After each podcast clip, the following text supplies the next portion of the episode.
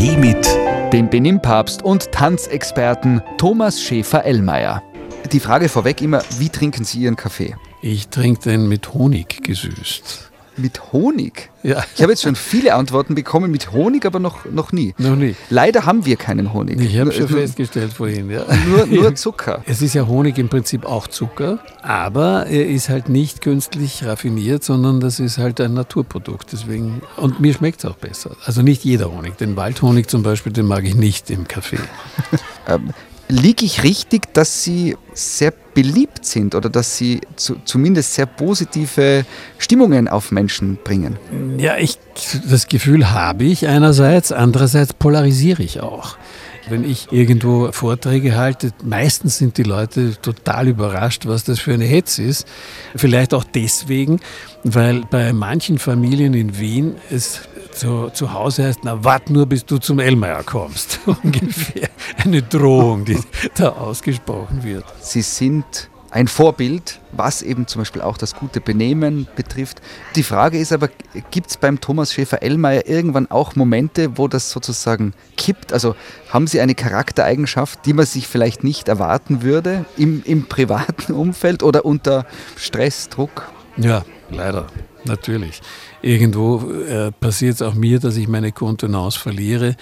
Äh, zum Beispiel Autofahren, da laufe ich schon Gefahr ab und zu, dass ich ein bisschen auszug. Aber mir ist einmal was passiert, da habe ich unglaubliches Glück gehabt. Ich habe gerade einen Vortrag gehalten über Umgangs-, also gutes Benehmen natürlich und stehe so am Tisch, das war von der Wirtschaftskammer, Präsident der Wirtschaftskammer, Minister, alles mögliche herum, kommt eine Dame zu diesem so einem Stehtisch hin und sagt, Herr Professor, können Sie sich noch erinnern, was Sie zu mir gesagt haben, als Sie da neben mich hingefahren sind und Ihre Scheibe runter? Und ich denke um Gottes Willen, was habe ich zu der gesagt? Ja?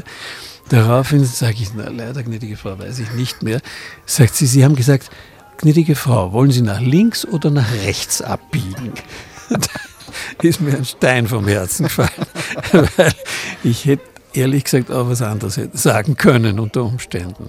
Also auch Sie können auszucken. Sie haben das Wort auszucken ja. gesagt, zumindest im Auto mit den Scheiben oben. Zum Beispiel Auto, ja, beim Autofahren oder ich meine, es gibt halt leider ab und zu Situationen, ja, wo man, wo ich sehr umgehalten bin, wobei ich natürlich äh, nie ausfällig werde, das ist ja logisch. Ich muss natürlich schon die Wortwahl auch entsprechend haben, aber es gibt schon Dinge, wo, ich also äh, auch harte Worte finde, nur nicht beleidigende. Hm. Ich habe den großen Ellmeier, das Buch in meiner Hand und habe mir gedacht, jetzt gerade, ähm, ah, eigentlich ein wunderbares Geschenk für meine 13-jährige Tochter zu Weihnachten. Ich will jetzt keine Überraschungen vorwegnehmen, aber jetzt habe ich mir dann gedacht, wenn ich das meiner Tochter schenke, die nimmt es und denkt sich, oh, ja danke Papa, bist wieder nicht zufrieden oder was? Wink mit dem Zaunfall. Ja, genau.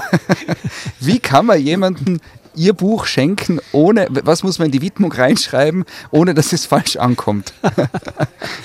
eine, eine Hilfe in allen Lebenslagen.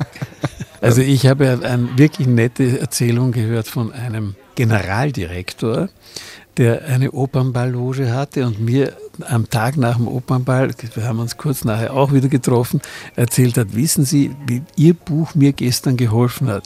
Ich habe diese ganzen wichtigen Gäste in der Loge empfangen und habe die ganze Zeit in ihrem Buch schnell nachgeschaut, wie ich den jetzt anrede und wie, wie man das jetzt am besten macht mit dem Vorstellen und so weiter. Also selbst beim Opernball als Schummelzettel sozusagen. Als Schummelzettel, ja, genau.